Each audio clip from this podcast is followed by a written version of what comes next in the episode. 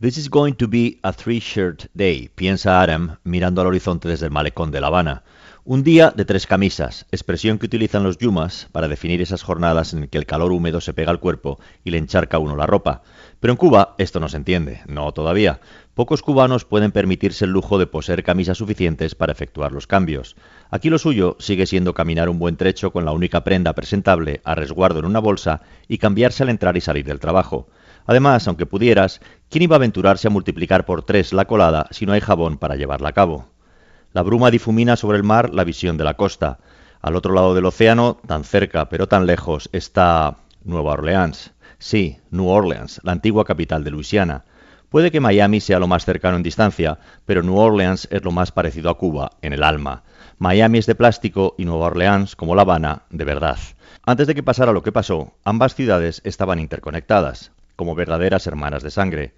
El puerto de La Habana marcó durante muchos siglos la entrada de toda Europa a la América hispana y el de Nueva Orleans, a través del río Mississippi, el acceso natural a las antiguas colonias inglesas de la América del Norte.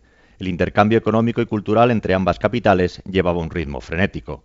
Nueva Orleans y La Habana, La Habana y Nueva Orleans, las dos capitales tan caóticas, tan promiscuas y tan tradicionalmente católicas ambos lugares con iglesias, palacios y cabildos, cuyo diseño pareciera haberse copiado en secreto. Nueva Orleans nació como La Habana alrededor de casas con patios escondidos y no con jardines sin tapia como lo hizo el resto de Estados Unidos. La Habana y Nueva Orleans, forjadas ambas en una economía basada en la esclavitud y en la caña de azúcar, y con una historia común, tan mutuamente impregnada de música que las dos, sin saberlo, inventaron el jazz al mismo tiempo. Hace apenas dos semanas, sentada en la peluquería de la calle Madison, a Grace Donahue no le cupo duda de que vivir en Nueva Orleans debía ser lo más parecido a vivir fuera de Estados Unidos sin tener que cruzar la frontera. Entonces, a través del escaparate, buscó una mirada de complicidad con Kingston, pero el gender fluid no le prestaba atención. Ellos observaba distraída los carteles pegados en la fachada de la acera de enfrente a resguardo del sol, bajo las ramas de viejas encinas, de las que cuelgan centenares de collares con cuentas de colores, y ese líquen, al que llaman aquí musgo español, Spanish moss, porque se asemeja a las barbas largas y grises de los conquistadores. Lo de los collares, le explicó la peluquera, es tradición del carnaval. Si arrojas uno al aire y queda atrapado en el árbol, ves cumplidos tus sueños de amor. Gray sonrió agradecida por la información, giró la mirada hacia el espejo y entró en pánico. ¡Ah! Se le escapó un grito ahogado.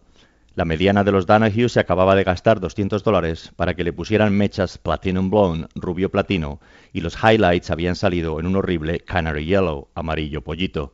No te agobies, sweetie, le intentó calmar la peluquera.